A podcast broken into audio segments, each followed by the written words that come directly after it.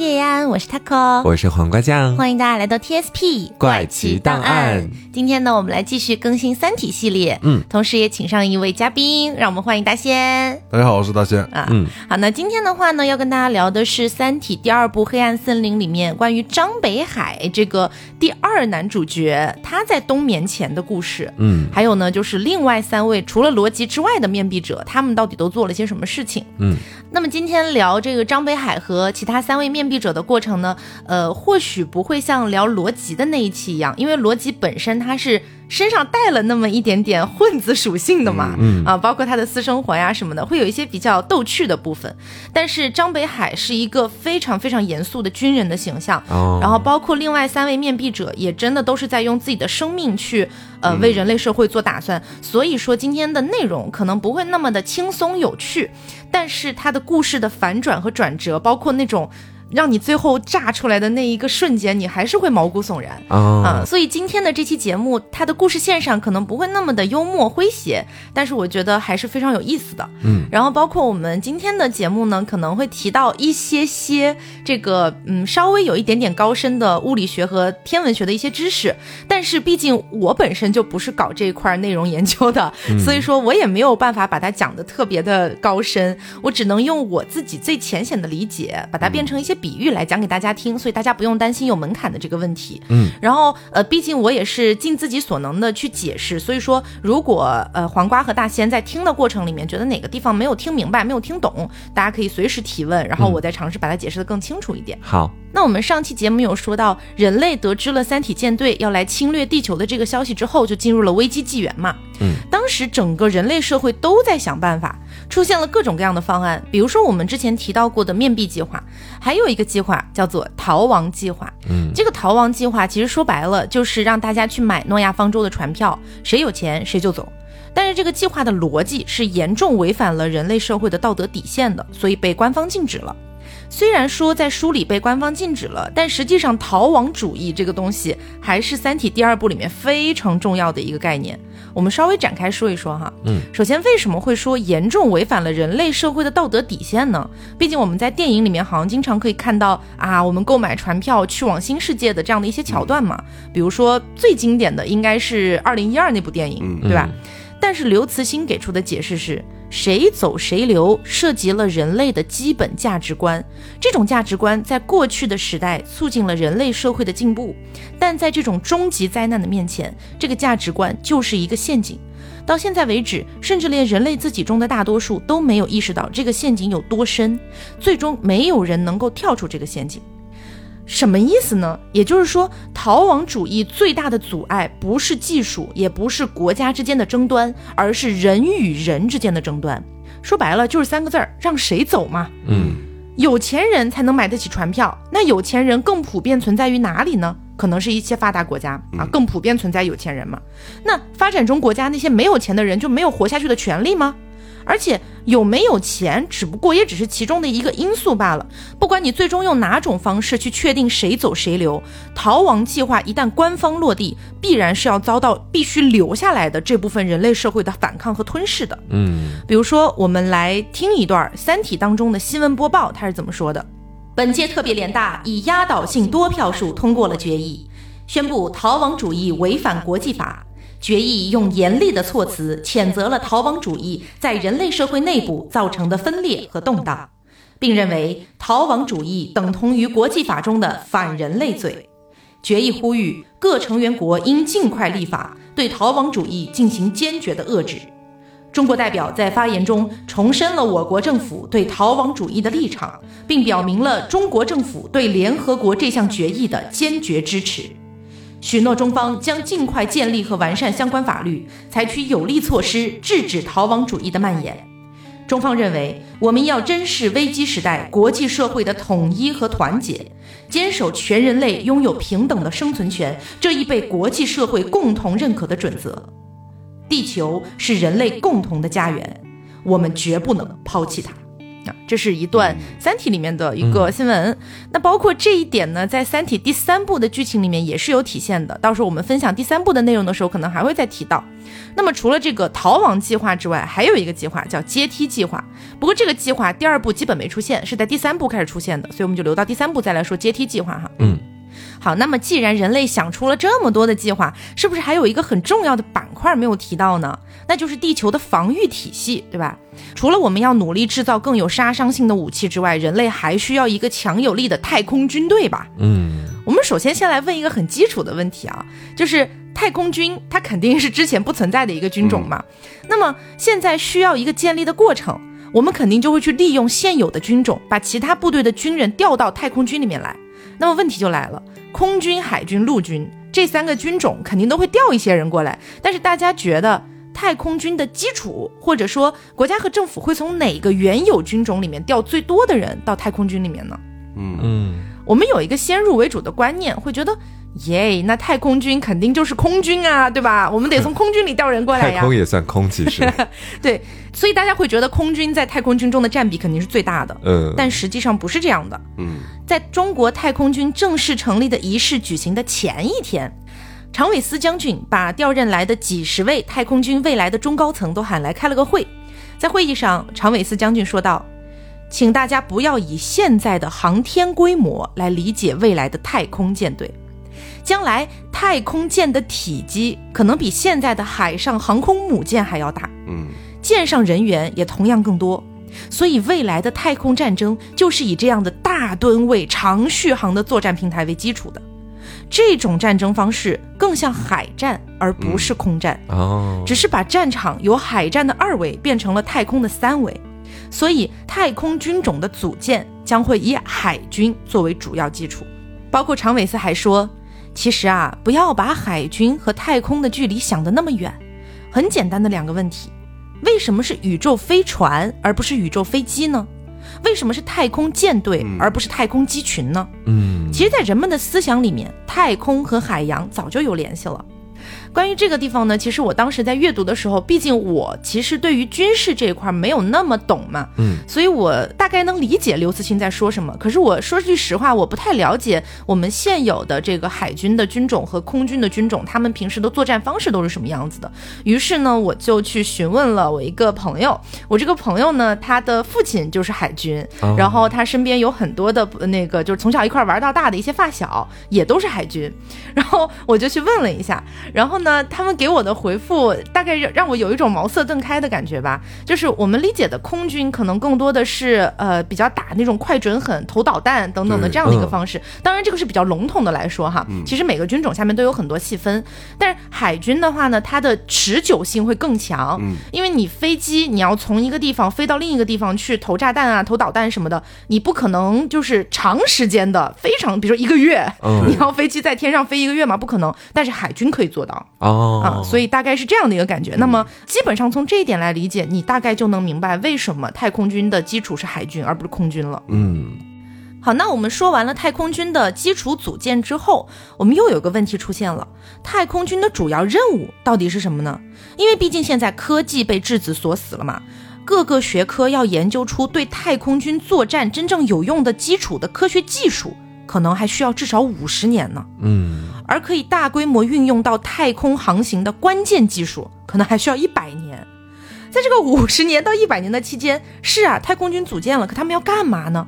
嗯，常伟思将军继续在会议上说道：“我们的任务是要创立一个太空战争的理论体系。对于这种战争，我们的所知为零，所以这是一个艰巨的任务，但也是最基础的任务。”因为未来的太空舰队的建设是要以我们创造的这个理论体系为基础的，所以初级阶段的太空军更像一个军事科学院。我们在座的同志们首要的工作就是组建这个科学院。同志们，我想你们已经知道这意味着什么了。我们在场的所有人都没有机会进入太空，更不可能在有生之年见到我们的太空舰队，甚至连一个可以相信的太空战舰模型都看不到。太空舰队的第一代指战员将在两个世纪之后再产生，而从那个时候再过两个半世纪，地球舰队才会面对外星侵略者。那个时候站在战舰上的可能是我们的第十几代子孙。哦，哦，在场的所有军人都陷入了久久的沉默呀。嗯会议结束之后，张北海去见了自己的父亲，他的父亲也是一位海军大将，只是年纪很大了，常年住在医院的病房里。这里呢，我们有请大仙和黄瓜酱来还原一下张北海和他父亲的对话。嗯，爸，我加入太空军了，就像您想的那样，他们要以海军为基础组建太空舰队。他们认为海军的作战模式和理论与太空战争最接近。这是对的。那我该怎么办？爸，我终于问出这句话了，这句我整夜未眠才最后下决心问出来的话。刚才见到您时，我又犹豫了。我知道这是最让您失望的一句话。要多想。好的，爸，你已经回答了我，说了很多很多的话，真的很多。这三个字的内容用三万字都说不完。想了以后呢？爸，原谅我。如果说前次发问让您失望，那这一次我变回孩子了。北海，我只能告诉你，那以前要多想。爸，谢谢您，您说的很清楚了，我的心都听懂了。爸，以后不出海了，我会常来看您。我这没什么了，忙工作去吧。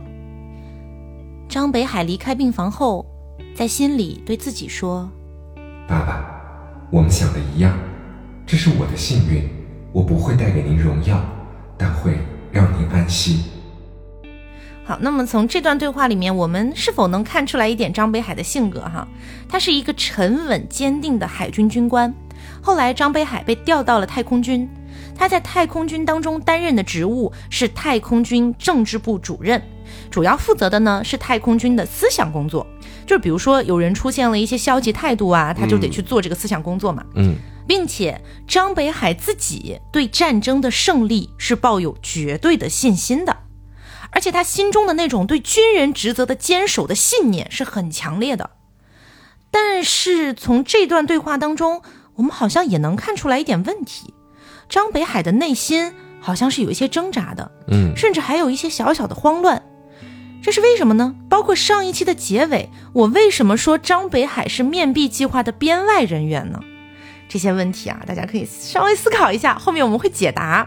所以一定要记得，张北海他在做面壁者做的事情。虽然这个点在书里面是后面才体现的，但是很多人已经知道这件事儿了。所以说，你就可以去想一下，张北海现在做的每一件事儿，可能都只不过是假象而已。嗯，我们接着往下看啊。张北海在原本的海军军队当中呢，有一个战友叫做吴越。这个吴越和张北海他俩呢是长期共事的。按照吴越的说法，他觉得张北海这个人深不可测。吴越觉得自己在张北海的眼里可能是透明的，但是张北海在吴越的眼里根本看不透。这个吴越对于人类和三体这场战争基本上是完全的失败主义者，也就是他根本就不相信哦人类四百年之后可以战胜三体人。嗯，他现在呢，只是维持着表面和平，该工作工作而已。在有一次太空军的工作会议当中，张北海站起身来，对常伟思说：“首长，我认为目前军队领导层对部队的政治思想工作重视是不够的，这种状况是非常危险的。现在失败主义思想在部队当中普遍存在。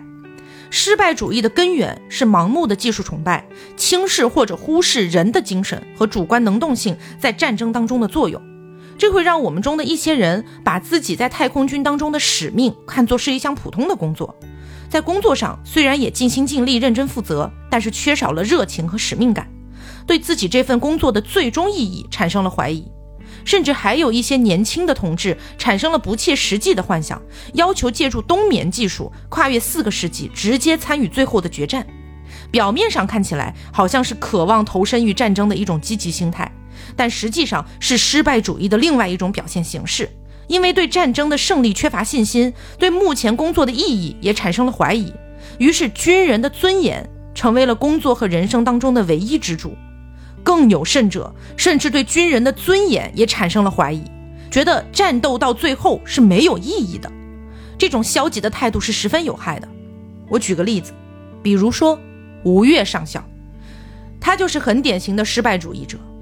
我和吴越同志长期共事，我对他很了解。他的失败主义情绪如此之重，如此根深蒂固。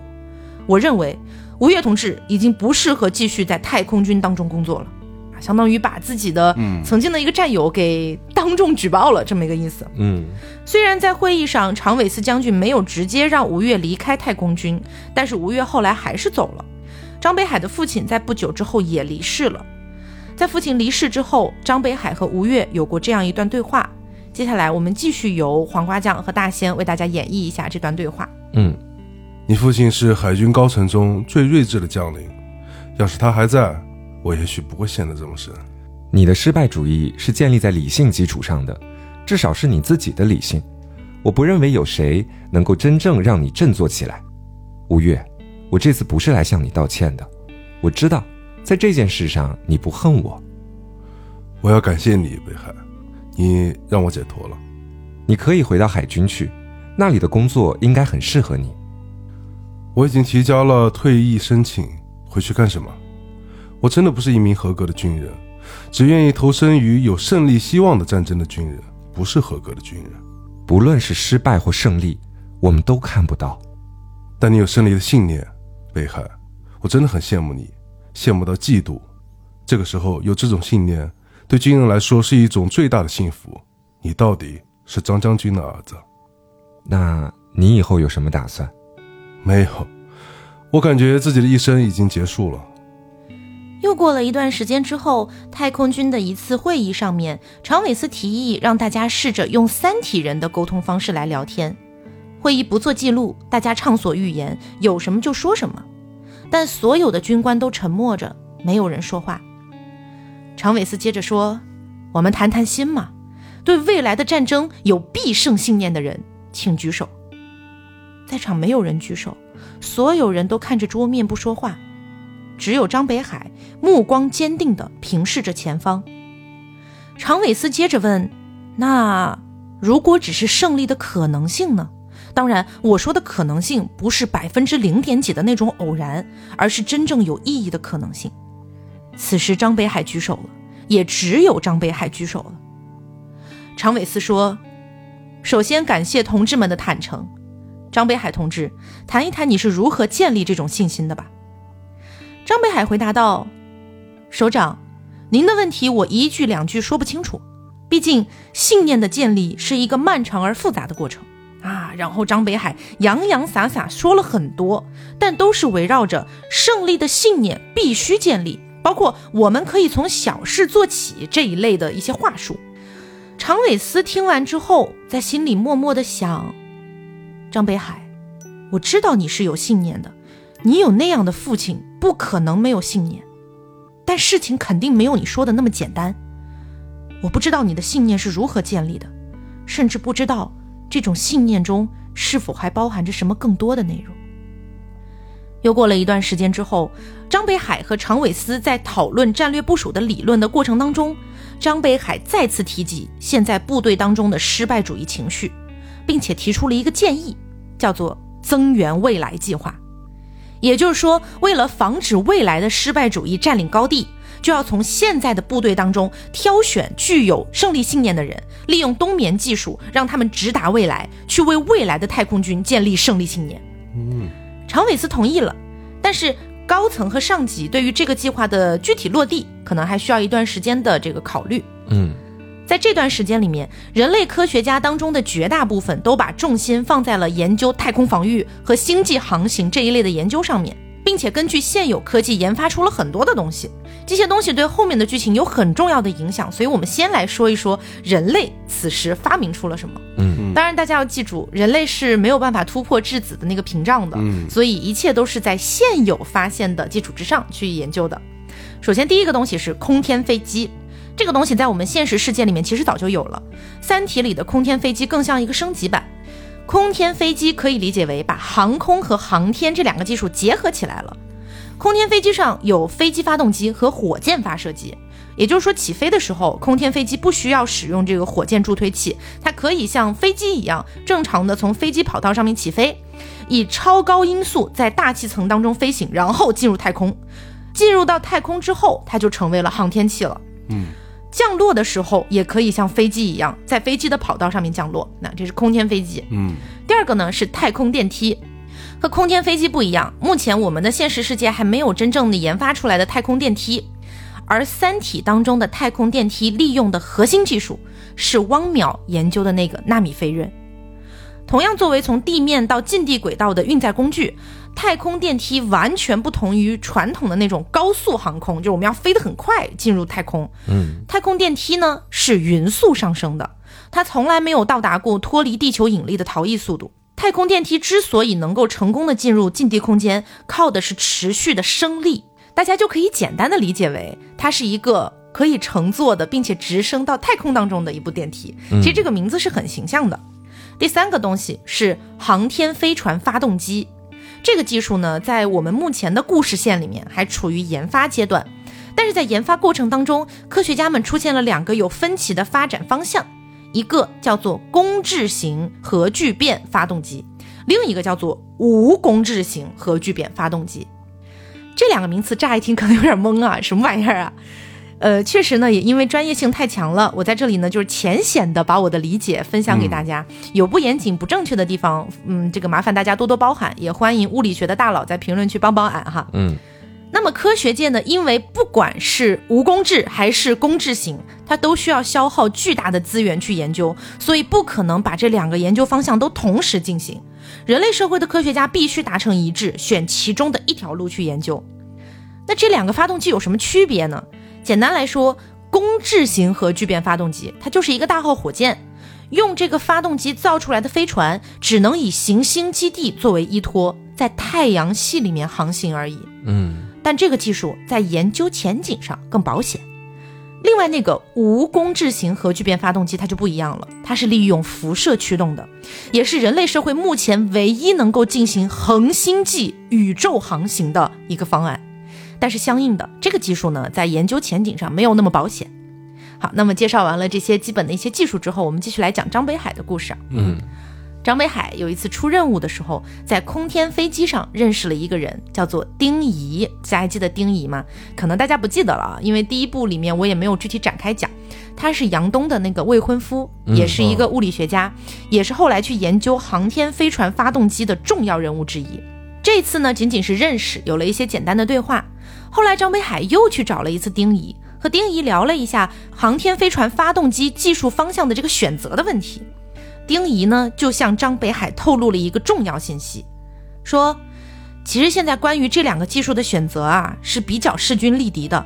但是呢，以前的那些老航天人，他们基本上都是比较支持那个只能在太阳系里面航行的公制型核聚变发动机的。而其他学科的科学家都比较支持那个真正能够做星际远航的无公制型核聚变发动机，但是处在关键位置上的就那么三到四个人，都是老航天人，嗯，所以这几个人的意见啊，可能会最终决定到底要走哪条路。张北海在心里想，如果人类在这一步上面选错了，有可能会浪费一到两个世纪的时间，嗯，而现在的人类总共只有四百年左右。如果真的浪费了一半的时间，到时候要从头再来，可能没有机会了。所以张北海必须要让人类走上真正的星际远航的道路，他别无选择。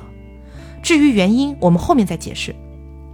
张北海只剩下了一条路，暗杀那三到四个处在关键位置的老航天人。嗯，在下了这个决定之后不久，张北海的上级做出了最终决定。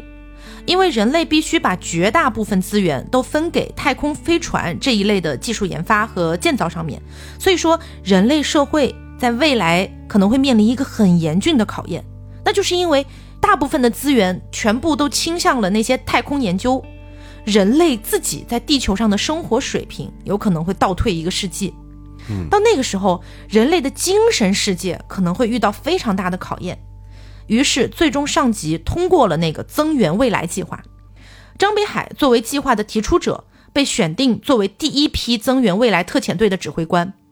张北海接到这个任命之后，表示，在进入冬眠之前，应该让所有的特遣队的军官至少在太空中实习和工作一年左右的时间，这是他们去到未来之后，在太空军当中的工作所必须要的准备。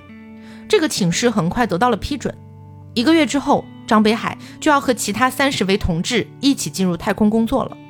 所以，在这段期间里面，张北海必须完成暗杀。嗯，否则，就算他去增援未来了，也根本没有意义，因为他觉得人类如果不能完成真正的星际远航，一切就都完了。但是张北海不能让别人发现自己要暗杀的这个事实，毕竟被发现了的话，他会被抓进去嘛。对呀，对呀、他的很多计划他就实施不了了嘛，所以他必须要把杀人的这个事情伪造成一场意外。张北海抓紧时间去找了一个人，这个人是什么呢？他是一个陨石收藏家，他在陨石收藏家那个地方购买了三块陨石，这三块陨石都是铁矿石，其中富含的矿物是地球上没有的。张北海甚至没有讲价，直接花十八万把这三块陨石买了下来。收藏家都有点不好意思了，说我本来是准备等你还价的呀。嗯，其实这三块陨石也值不了那么多钱，但是张北海非常坚决地打断了收藏家，并表示就按这个价，就算是表示我要对送给的那些人的尊重吧。嗯，张北海带着陨石找到了一个模型制作车间，这个车间是太空军管辖下的一个研究所里面的。他专门挑了一个这个车间全员下班的时间，整个车间里只有张北海一个人。他把那些陨石切割成子弹，制作了三十六枚陨石子弹。试验发射之后，发现那些子弹会自动破碎，不会让人看出有加工过的痕迹。嗯，他就偷偷把这些子弹藏在了自己的太空服里面。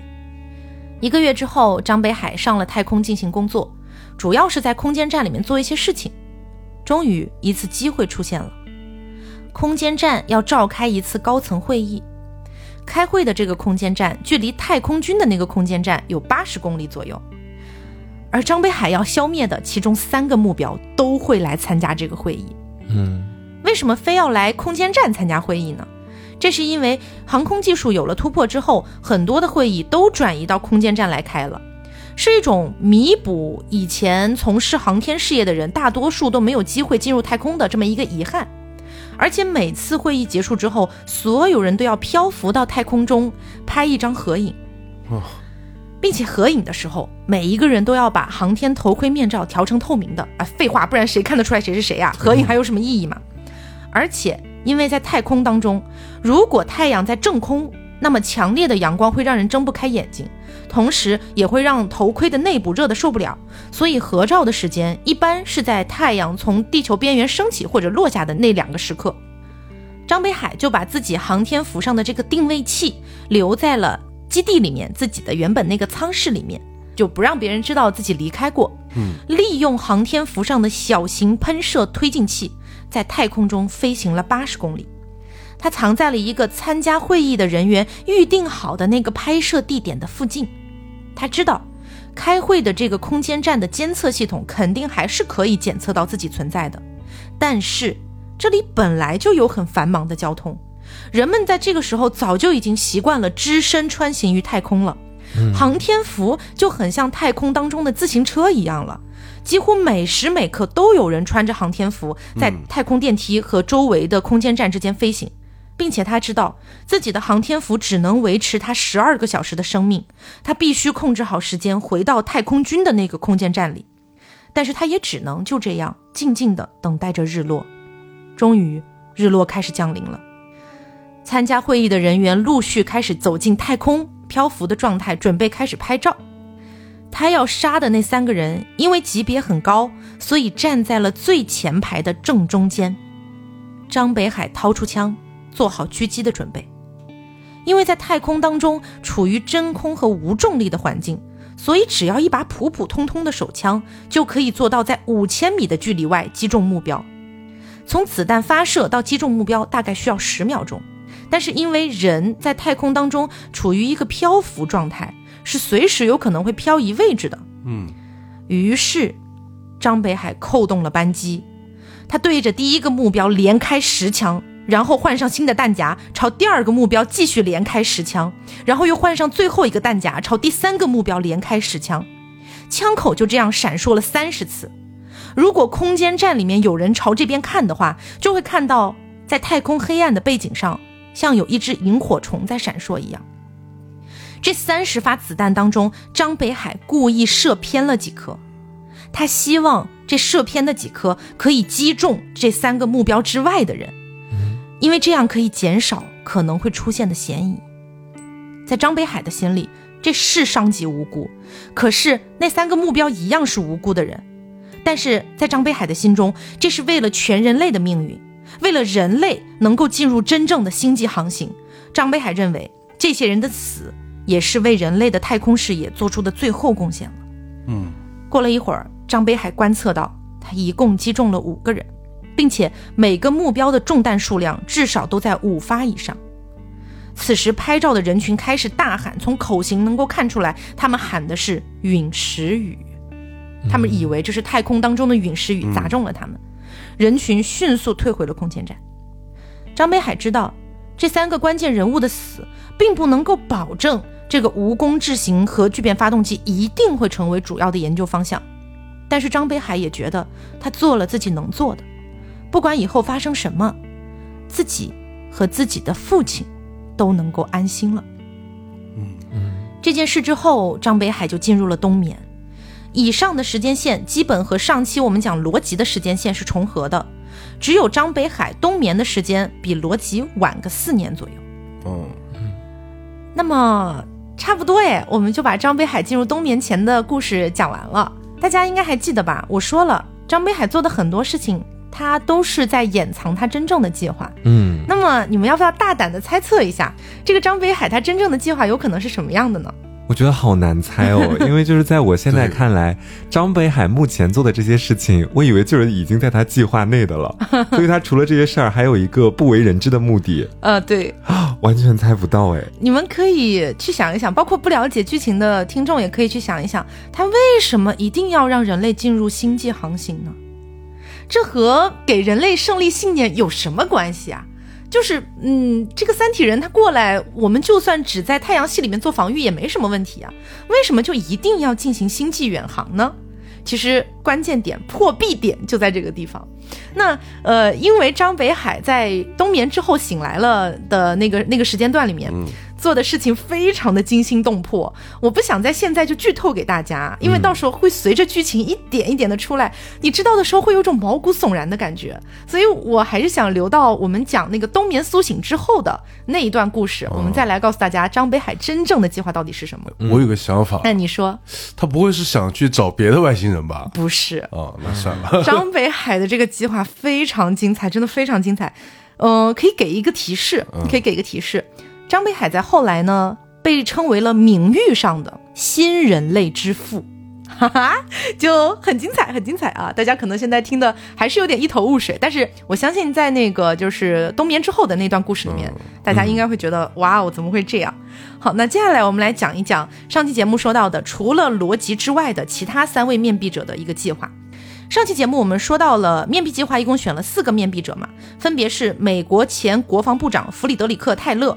委内瑞拉总统曼努尔·雷蒂亚兹，以及科学家、政治家比尔·西恩斯，还有罗辑嘛？那罗辑的计划我们已经介绍过了。今天我们来介绍一下另外三位面壁者的计划。第一位面壁者弗里德里克·泰勒。在讲泰勒的计划之前，我们要先说一个《三体》当中的科学发现，那就是球状闪电和红原子。刘慈欣是写过另外一本小说的，就叫做《球状闪电》。这个呢，算是《三体》的一个小前传。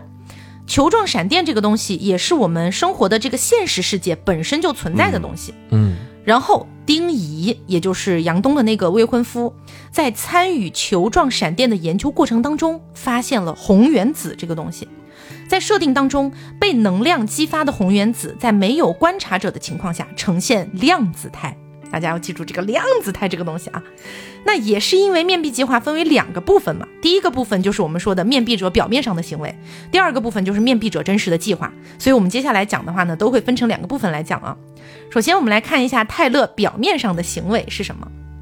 泰勒首先提出要建立一支以球状闪电和红原子核聚变为主要武器的太空战队。因为这是人类社会目前除了核武器之外最有力的一个技术武器了，也就是说，在当时的那个人类社会最强的两种这个武器，杀伤性武器就是核弹和这个红原子的一个武器，这样子哈。嗯。然后呢，泰勒说，这一类的武器需要在近距离操作，而且操作的士兵可能会有很大的牺牲风险。又因为质子的技术封锁，所以也无法用计算机来实现远程的操作。于是，泰勒要寻找具有牺牲精神的士兵。当然。这个技术呢，是《三体》当中关于泰勒计划的其中一个版本。因为后来《三体》这个去到了海外嘛，去发售，所以刘慈欣在新版当中设计过另外一个计划，叫做文群计划。但是除了这个，我个人觉得啊，除了武器技术不太一样，其他没有差太多吧。所以我们就不把两个计划都讲一遍了。我们这里就按照那个呃最原始的红原子的那个技术来讲哈。泰勒不是要去寻找有牺牲精神的士兵嘛？他走访了很多地方。其中有日本的神风特工队纪念馆，他对日本的防卫厅的长官请求恢复神风特工队，重新建立赴死精神，为全人类赴死的精神，但是遭到了拒绝。泰勒还来到了中国，见到了张北海，但张北海认为重建这种赴死精神的难度太大了，已经成年的人类社会不可能退回童年，给了泰勒一个模棱两可的回答，就结束了对话。其实也相当于就是拒绝了泰勒。嗯。泰勒还去找了基地组织的头目，他作为美国人最憎恨的这个基地组织，但是同样遭到了拒绝。嗯，泰勒没有办法，虽然 PDC 通过了他的计划，但是不管是士兵人选还是太空战斗机的建造都需要时间，所以泰勒只能等待。在这段等待的时间里面，泰勒过上了相对来说稍微像正常人一点的生活，其实也没有那么正常。泰勒的家还是戒备森严的。来访者必须要经过严格的安全检查，他的家里面也经常会有人出出入入来开会啊做事，也是很常见的事情。有一天，泰勒家如同往常一样来了一个来访者，这个人小心翼翼迈进客厅的门之后就不敢再往前走了，显然是害怕自己的鞋底弄脏了泰勒家的地毯。这个人摘下礼帽。通过厚厚的眼镜片，用谦卑的眼神看向泰勒，连连鞠躬。泰勒作为一个政治家，他一眼就看出这个人属于社会上最可怜的那一类人。他们的可怜之处不仅仅在于物质上，还有精神上的卑微，一辈子忧心忡忡，小心翼翼。泰勒傲慢地心想着：等这个人说完第一句话，我就赶他走。这个卑微的可怜人用羸弱的声音说出了一句话。而这句话的每一个字都犹如雷霆万钧，让泰勒仿佛被雷劈中了。他说的是：“面壁者弗里德里克·泰勒，我是您的破壁人。”啊！泰勒听到这句话如有雷击，但是他努力让自己镇定下来，但是声音中还是透露出了很强烈的不安。泰勒回答他：“这么快？”破壁人说道。啊，本来还可以更快的，但我想收集更充分的证据，所以晚了。对不起，先生，我们可以继续吗？泰勒沉默不语，点点头。随后，破壁人讲述了泰勒在那些操作之下的真实计划。我们来看一下真实的计划是什么。嗯，泰勒的实际目的。是让太空军当中拥有一支具有自我牺牲精神的部队，等开战的时候，这支部队要利用红原子武器背刺地球的其他太空军，杀死地球防御体系的所有军人。嗯，为什么要这样做？因为红原子核聚变可以让这些士兵全部变成量子态，让他们在量子态的状态下继续为人类而战。泰勒认为量子态的士兵是无敌的，他不会再被杀死。嗯，这就是泰勒真实的计划。哇！泰勒听完破壁人的讲述，仿佛被抽干了全身的力气。他问了破壁人一句：“他说，好，如果你说的都是真的，那又怎么样？”破壁人回过头来告诉泰勒：“啊，不会怎么样的，泰勒先生。”不管我是否破解了您的计划，主都不在乎。嗯，啊，那么问题来了，主真的不在乎吗？三体人真的毫不在意吗？我个人觉得啊，嗯，也不能说完全不在乎，但确实也没有多么在乎。首先，三体人最大的威胁其实只有罗辑可能会想出来的那个黑暗森林法则。嗯，其他几个面壁者的计划对三体人来说，如果只是防御战略或者攻击战略，根本不足为惧。嗯，毕竟科技已经被锁死了嘛，再怎么发展也不可能超越三体人的科技水平了。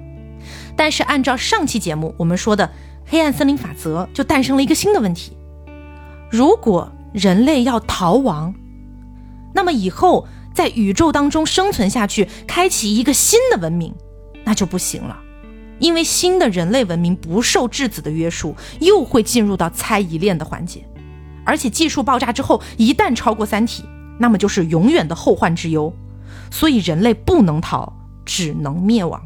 嗯，还有另外一点，三体人可以检测一下这三个面壁人有没有悟出那个黑暗森林法则哈，也可以就是观察一下，一旦出现苗头，同样会被抹杀。所以你说三体在乎吧，也是可以说在乎，但是说不在乎吧，也确实没有像在乎逻辑那么在乎。而这个泰勒的破壁人也是故意这么说的，说主不在乎，就是在打击人类对面壁计划的信心。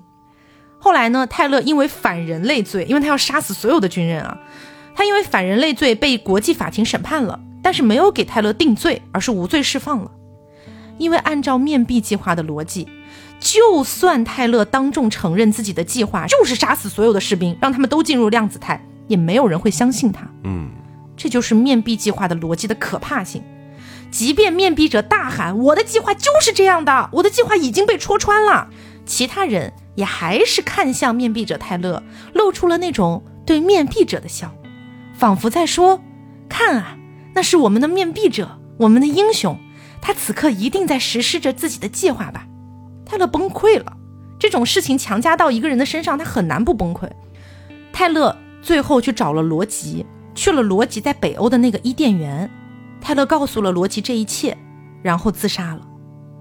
泰勒自杀之后，相当于是逃离了面壁计划的这个逻辑怪圈，也相当于是变相承认了自己的计划确实是被识破了。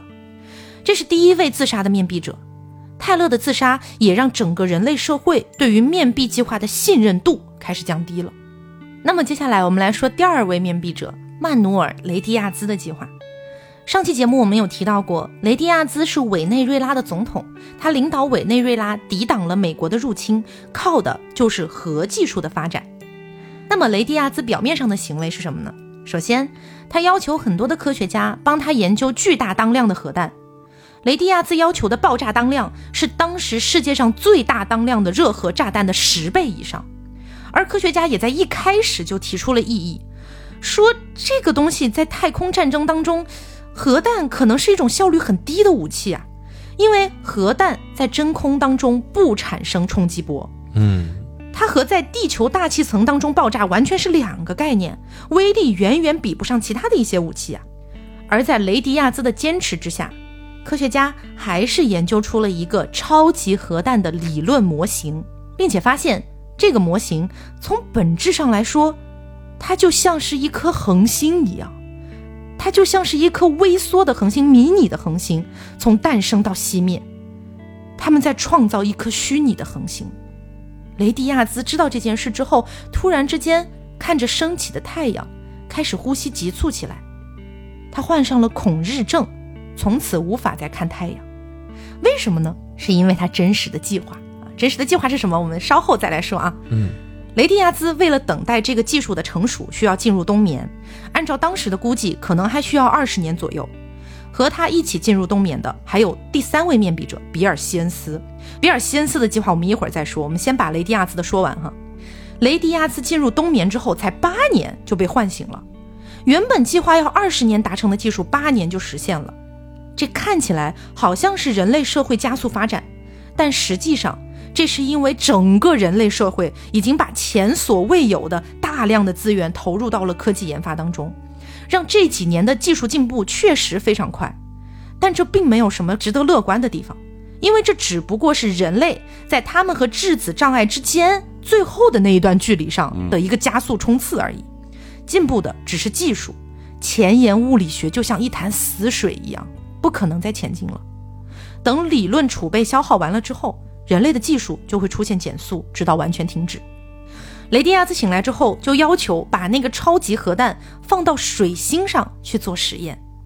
虽然当时人类社会对面壁者的尊重和能够给到的资源已经大幅缩减了，但这个计划最终还是通过了。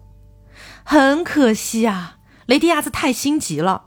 如果他不把这个实验放到水星上的话，那么可能破壁人最终永远都不一定能猜出他的真实计划的。嗯，这里涉及到的天文学的知识非常专业，涉及到一些螺旋大气层啊、物质流喷发啊之类的东西，我们就不讲的那么深了，因为我觉得以我的天文学知识讲了还不如不讲。所以我们简单来说哈，就是如果雷迪亚兹让科学家研发出来的这个超级核弹在水星的地层当中大量引爆，那么水星就会脱离轨道坠入太阳，同时形成一系列的连锁反应。影响金星、地球、火星全部坠入太阳，后续还有一大堆的连锁反应，最终会让整个太阳系变成一片地狱。雷迪亚兹准备把这些超级核弹部署好，然后用来要挟三体人，要死大家一起死。因为对三体人来说，地球可能是唯一的希望了，他们很有可能再也找不到第二个来得及移民的星球了。这也就是为什么雷迪亚兹害怕看到太阳，这是因为他真实的计划其实是让整个太阳系变成一片火海。嗯，不久之后，雷迪亚兹居住的地方有一个心理医生说收到了雷迪亚兹的预约来看诊。雷迪亚兹很愤怒，说我从来没有喊过什么心理医生。这个时候，那个心理医生说：“别这样，雷迪亚兹先生，我能让您看到太阳，因为我知道您的病因。请相信我，这个世界上只有我们两个人知道。”雷迪亚兹突然警觉了起来，让这个心理医生进来了。不出所料，这个心理医生就是雷迪亚兹的破壁人。嗯，雷迪亚兹也像泰勒一样问了破壁人一个问题，那就是：如果这一切都是真的，又会怎么样？破壁人回答：啊，主不在乎。嗯，雷迪亚兹受到了 PDC 的审判，因为 PDC 做了大量的调查来验证破壁人说的是不是真的，结果证明确实是真的。雷迪亚兹和泰勒不一样，雷迪亚兹确实被指控了反人类罪。但此时，雷迪亚兹在会议上举起了左手，让所有人看向他的手表，接着说道：“大家请看，这是一个信号发射器，它的作用是发出信号，信号会通过一个太空链路直达水星。”有人就问到：“这个手表发出的是引爆信号吗？”雷迪亚兹说：“恰恰相反，它发出的是不引爆的信号。这个系统的代号叫做摇篮，意思就是摇篮不停地摇动，婴儿就会睡着。等摇篮停止摇动的时候，婴儿就会被唤醒。这个手表会不停地发出信号，信号的来源是根据雷迪亚兹的生命活动的。核弹不断的接收信号，但一旦信号中断，核弹就会直接爆炸。哦，也就是说，只要雷迪亚兹还活着，他的生命体征是正常的，核弹就不会爆炸。而雷迪亚兹一旦死了，或者发出了不正常的信号，核弹直接引爆。也就是说，雷迪亚兹把自己的生命和核弹牢牢地绑在了一起。接着，雷迪亚兹表示：“啊，不过我为什么要把信号发向水星呢？那里现在除了一个大坑之外，什么都没有。他要去部署的那些核弹都还没部署上去，太空链路也都还没有建立呢。”会场上的空气突然凝固了，有人问道：“那你现在这个手表的信号是发向哪里的？”雷迪亚兹回答：“是发向纽约市内，距离我们很近的一个地方。”英国代表接着问：“如果摇篮的维持信号终止，触发的又是什么东西？”雷迪亚兹说：“总有东西会被触发的。”会议上的众人都沉默了。有人问他：“你的条件是什么？”雷迪亚兹说：“我能有什么条件？我只是想离开这里，回到自己的国家而已。这里没有人理解我，我要回到自己的祖国，回到我的人民中间。是的，我的祖国，我的人民，我想念他们。”然后雷迪亚兹就这样走出了会场，他被释放了，相当于是因为雷迪亚兹的要挟嘛。雷迪亚兹走出了会场之后，对着正午的太阳张开了双臂，陶醉地呼唤着太阳。他的恐日症消失了。随后，PDC 轮值主席加尔宁护送雷迪亚兹回国。在飞机上，加尔宁问雷迪亚兹：“那个纽约市内距离我们很近的地方到底是哪里？那些引爆装置又在哪里？”雷迪亚兹随手摘下手表，对加尔宁说：“没有什么装置，什么都没有，只不过是我逃跑的手段罢了。这个手表也只不过是一个简单的信号发射器，摩托罗拉手机改的，和我的心跳什么的也没有关系。它已经关了，你留下做个纪念吧。”长时间的相对无言之后，加尔宁长叹一声：“怎么会这样？面壁者的封闭性战略思考特权本意是用来对付质子和三体世界的，但现在你和泰勒好像都用它来对付人类自己。”雷迪亚兹一边享受着飞机舷窗照进来的阳光，一边说：“这没什么奇怪的。现在，人类生存的最大阻碍其实来自于自身。”飞机到达委内瑞拉，临别的时候，雷迪亚兹对加尔宁说：“不要终止面壁计划。这场战争当中，他真的是一个希望。还剩下两位面壁者，代我祝他们一路走好。”随后，雷迪亚兹来到了一个广场，他眼含热泪，想要拥抱他的人民。他高举双手，而他的人民扔来的第一块石头。砸在雷迪亚兹高举的左手上，第二块石头击中了雷迪亚兹的前胸，第三块石头砸在雷迪亚兹的前额上，并击倒了他。随后，人民的石头像雨点一般飞来，最后，雷迪亚兹被埋在了石头堆里，没有了呼吸。嗯，最后一位砸向雷迪亚兹的是一位老太太，她边砸边说。你居然想让所有人一起死，那里面可有我的孙子？这就是雷迪亚兹的下场。哎呀，我可真的是一声叹息呀。接下来我们来讲今天要说到的最后一位面壁者比尔·西恩斯的计划。比尔·西恩斯的妻子是一位日本女性，也是一位脑科学家，名叫杉山惠子。杉山惠子有一天深夜醒来，发现丈夫不在床边。于是她起身走出房门，在院子里的竹林中看到了自己的丈夫。接下来，我和黄瓜酱一起来还原一下那个时候珊珊惠子和比尔·西恩斯的简要对话。亲爱的，你已经失眠好几天了。惠子，我做不到，我想不出来，我真的什么都想不出来。没有人能够想出来。我觉得能够最终取得胜利的计划根本就不存在。比尔。你应该放松自己，尽可能做到最好就行了。怎么可能？我每迈出一小步都要消耗巨大的资源。那，那为什么不这样呢？选择这样一个方向，即便最后不成功，在执行的过程当中也是做了有益的事啊。惠子，这正是刚才我所想的。我决定要做的是，既然自己想不出那个计划，就帮助别人想出来。你说的别人是谁？其他的面壁者吗？不是。他们并不比我强到哪儿去，我指的是后代。惠子，你有没有想过这样一个事实：生物的自然进化要产生明显的效果，需要至少两万年左右的时间，而人类文明只有五千年历史，现代技术文明只有两百年历史，所以现在研究现代科学的只是原始人的大脑。你想借助技术加快人脑的进化？你知道，我们一直在做脑科学研究。现在应该投入更大的力量做下去，把这种研究扩大到建设地球防御系统那样的规模，努力一到两个世纪，也许能够最终提升人类的智力，使得后世的人类科学能够突破质子的禁锢。那怎么做呢？你有大概的设想吗？没有，现在还没有。也许可以把大脑与计算机直接连接，使后者的计算能力成为人类的智力放大器。也许能够实现人类大脑间的直接互联，还有记忆遗传等等。但不管最后途径是什么，我们现在首先要做的是从根本上了解人类大脑思维的机制。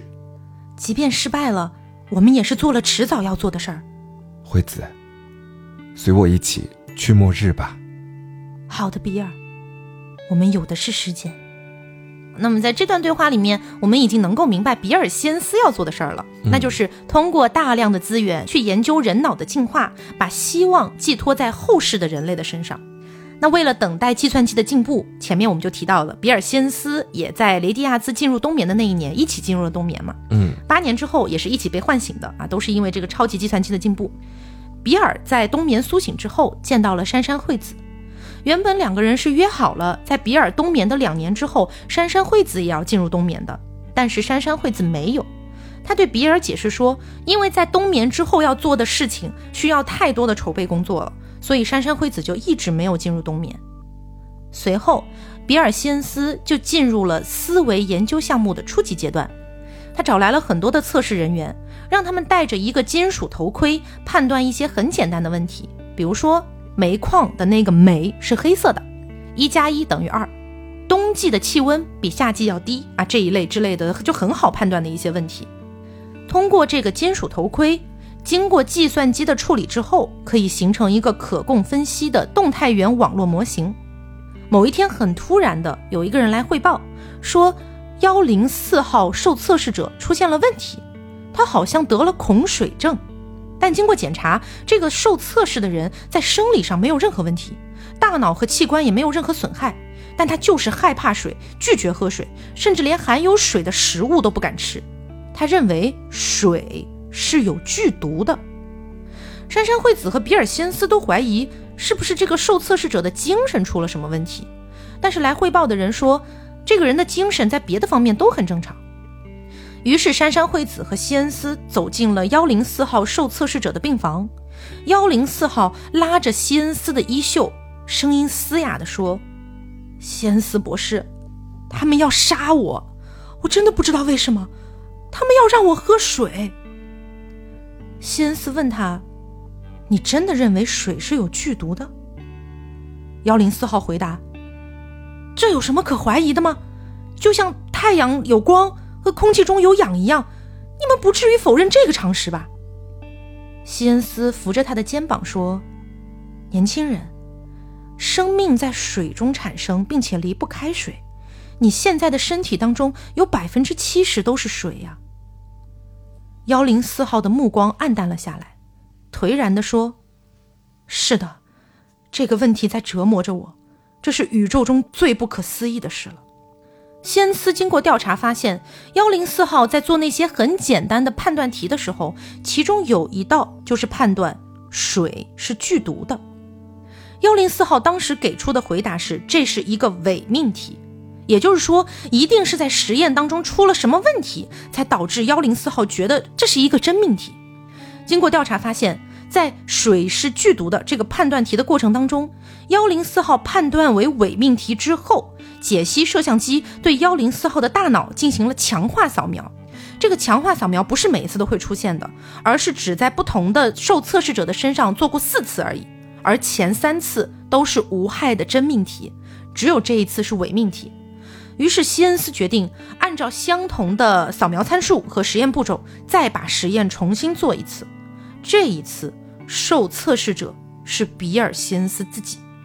实验结束之后，西恩斯不出所料也患上了恐水症。西恩斯经过了两个多月的心理治疗，才能比较没有障碍的喝水。整个过程非常不堪回首。后来，长尾斯将军会见了西恩斯。在对话的过程当中，西恩斯告诉长尾斯将军，这个实验已经可以证明一个新的技术诞生了。西恩斯将其命名为“思想钢印”，这是一个很形象的名字，就是把一种思想植入到人的大脑里面，并且像钢印一样无法抵抗、无法清除。西恩斯认为可以利用这个技术，让人类的脑海当中都植入战争必胜的这个信念。这样，什么失败主义、逃亡主义就都不存在了。嗯，人类也会更加积极的去应对四百年后的战争。在面壁计划听证会上，思想钢印这项发现遭到了很多质疑，因为这毕竟算是一种精神控制了。于是最后双方各退一步，把思想钢印作为一种类似于公共设施一样的东西对社会开放，但是植入的信念有且只有一个，就是对战争胜利的信念。想要打上思想钢印的人，也必须是完全自愿的，而且要在严格监督下执行。这个给人打上思想钢印的公共设施的名字叫做信念中心。信念中心的大门前有一座缩小比例、精确复制的自由女神像，女神像的基座上有一首被篡改了的诗，它的内容是：把你们绝望的人，你们迷茫的人，把你们渴望看到胜利之光的、畏惧徘徊的人都给我，把那些精神失落、灵魂在流浪的人都送来，在这金色的信念旁，我要为他们。把灯举起，在女神像旁边还有一块叫做“信念碑”的黑色花岗岩方碑，上面用多种文字刻着一段话。这段话的内容是：在抗击三体世界入侵的战争中，人类必胜，入侵太阳系的敌人将被消灭，地球文明将在宇宙中万代延续。一开始啊，信念中心基本上没有什么人来，就算偶尔零星有那么几个人来，都是不知道信念中心是只能打那个战争必胜的思想钢印的。嗯，想打别的，对，有人来打，说我想要打一个，他还是爱我的，他没有出轨，什么之类的这一类的思想都被拒绝了。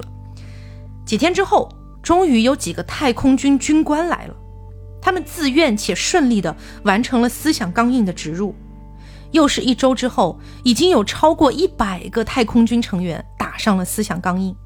半年之后，西恩斯和珊珊惠子一起进入了冬眠。在即将进入冬眠的那一刹那，珊珊惠子的眼睛突然睁开了一条缝，眼神当中充满了惊恐和绝望。但冬眠技术的操作人员和医生都没有多想，因为这种表情在冬眠者进入冬眠的时候。是非常常见的，但珊珊惠子的眼睛里透露出来的惊恐和绝望是真实的。比尔·希恩斯和珊珊惠子就这样进入了冬眠，他们接下来的故事就要等到罗辑、张北海这些人都纷纷从冬眠当中醒过来之后，我们再接着说下去了。嗯，所以这个珊珊惠子的这个惊恐是她突然意识到了一件事情，嗯，但是这个意识到的事情非常的可怕啊！我们会在下一期聊《三体》，就是下一期的话，我们就会聊这个大家都苏醒了之后，大概就是一二百年之后了，嗯，所发生的一些故事。哇，我好想知道珊珊惠子到底看到了一些什么，想到了一些什么东西啊！而且就是今天听完这么多，我觉得张北海这个人物目前在我这里还没有那么那么的立体。嗯，因为他在进入冬眠前所干的事情，尤其是他要狙击那几个高层的时候，我在想他会不会太冒失了一点？有没有一些别的方式，比方说能够谈判一下，或者用别的方式解决？一定是非杀不可吗？我当时心里会在想这个问题了。嗯，但后面你又说了，就是这一切都是他的计划，我又觉得我有点看不懂他了。嗯，那他真实的计划到底是什么？或者是说张北海他自己把自己想象成了一个面壁人，那他会有属于自己的破壁人吗？嗯，他没有破壁人啊，对，因为本身官方就没有公布他是面壁者嘛，嗯，所以说其实没有人知道张北海原来不是这么想的，这么做的。哦，大家都以为他的表象就是真实的，嗯所以说张北海的这个计划才会非常成功。到后来就差那么一点点，就差那么一点点，他的那个计划就要实现了。但是说实话，他最后这个计划也实现了，只是他死了。但他死的时候，他说无所谓，我死了没有关系，都一样，反正已经实现了。哦，还有，我就是觉得，你看全人类，然后制造了这个面壁者计划嘛，嗯嗯但是这么听过来就感觉到很惋惜。嗯然后虽然说自己，然后创造了面壁者计划，但是自己又亲手毁了面壁者。嗯呃，就像是父母告诉孩子说啊，给你最大的自由，但是呢，做法就是让孩子不能做这个，不能做那个。对，对，感觉挺惋惜的这一点。嗯然后还有一个我想问的问题啊，就是我们目前听下来，呃，反正我们知道真实计划的是罗辑、泰勒和雷迪亚兹，但是实际上呢，这三个人的举动，呃，怎么说？他们真实计划都是在一定程度上会有可能毁灭人类文明，嗯但是也有可能会拯救人类文明，嗯相当于是一种绝处逢生、背水一战的那种感觉。嗯嗯那我想问一下，假设你们也是《三体》里的这个地球人类，然后当你们听到面壁者的这个计划之后，你们真实的一个想法可能是什么样的呢？我会有一些不解，其实，嗯，因为我会觉得其中我们前面讲到的那两个面壁者的计划，感觉都是在伤害其他的人类群体。嗯但是不可避免，如果他们要做出这种很宏伟的事业的时候，可能对他们来说，一部分的牺牲是必要的。嗯但我作为一个小小屁民，就是我在听到这些计划之后，我在想，自己或许也会成为就是这场战争当中的一个牺牲品。嗯我心里面其实会觉得说，哎。能怎么办呢？只能为了咱们人类伟大的事业做出属于自己的牺牲了。哦，其实我感觉就是我其实能够尝试去理解他们，嗯。因为不管怎么样，如果即使没有他们做的这种就是很危险或者绝处逢生的这种事情，那可能四百年之后，三体人过来之后，我们同样是面临着灭亡的这种结果，对吧？嗯，对，是这样的。对，当时在那个思想刚硬的那个讨论会议上面，其实比尔·西恩斯就有说出这样一段话，大概的内容是类似于：我们现在的选择无非是断一条手臂，还是整个人都死掉。嗯，你没有办法有更好的一个选项了。对，因为如果你想要让全人类都非常安全啊、非常无害的情况下，同时还要战胜三体，而且三体还把你科技全锁死了，几乎是一个不可能的事。情。对啊，对你只能以某种东西去做要挟，所以最终的结果嗯很有可能就是这个样子。而且这个要挟的赌注还要足够大，足够能够威胁到三体人。对，嗯就是我都已经就是知道，就是未来可能人类四百年之后是要灭亡的，那我为什么就是不去，对吧？就做一些就是能够铤而走险，或者是就是有一些机会的事情呢？嗯然后我觉得啊，就是罗辑的那个计划之所以能够成功，其实很大的一个程度上，或许是因为罗辑没有一个破壁人。嗯如果说有一个破壁人去研究出来了罗辑的这个计划，并且告诉了大众，罗辑也很有可能最终受到审判，然后死掉。啊，所以罗辑自己给自己破壁。这个行为对于三体人来说可能是有很大的好处，但实际上也带来了很大的坏处。嗯。哎，那最后我们说，其实张北海的计划也算是实施了，嗯然后罗辑的计划也是实施了，对，他俩的计划之间不矛盾吗？不矛盾，完全并行完全并行。啊！因为还记不记得我前面给的那个提示？张北海在后来被誉为新人类之父，嗯所以后来的人类社会其实变成了两个，一个是人类社会，一个是新人类，哦，是两码事儿。嗯，明白，对，甚至这个新人类群体在第三部的时候，还在一个关键节点上帮助了原本的人类社会。嗯如果当时没有那个新人类的话，可能原本这个人类社会就要无了啊，嗯是这样的一个牵制作用，哇，非常精彩。嗯，好，好，那今天呢，就是跟大家聊了一下这个《三体》第二部里面黑暗森林里面的张北海他在冬眠前做的一些事情，嗯以及其他三位面壁者的计划。当然，除了比尔·西恩斯。他真实的计划我们还没有讲，我们留一个悬念吧。我们在下一期讲，大家都从冬眠当中苏醒了之后，会发生一些怎么样的故事？嗯，那也非常感谢大家喜欢《三体》这个系列，但是我最后求求大家，我知道大家好像挺喜欢的哈，我看评论区，感谢感谢，但是能不能不要来催更了？因为我这一期节目我准备了接近有一万五千字的内容，嗯然后是花了两天的时间，从我睁开眼睛那一刹那到我闭上眼睛的那一刹那，基本上都在咣咣写，嗯咣咣翻书。因为没有读过《三体》原著的朋友可能不知道，它的故事叙述并不是一条线这样串下来的，而是分线叙述。罗辑的讲一段儿，张北海的讲一段儿，面壁者的讲一段儿，叭叭叭叭叭，就这样排开哦，然后你要负责把每个人物的线给它捋到一起，对，所以其实难度挺大的。嗯然后呃，我会努力去更新，但是希望大家不要催更了，Thank you 啊、嗯 t h a n k you。好，那我们今天的节目差不多就是到这里。如果大家对于今天讲到的内容有一些自己的想法，或者有觉得哪个地方讲的不是那么严谨、不够正确的地方，也欢迎大家在评论区帮我一起指正一下。嗯，好，那我们今天节目就到这里，我是 Taco，我是黄瓜酱，我是大仙。那我们下周再见，拜拜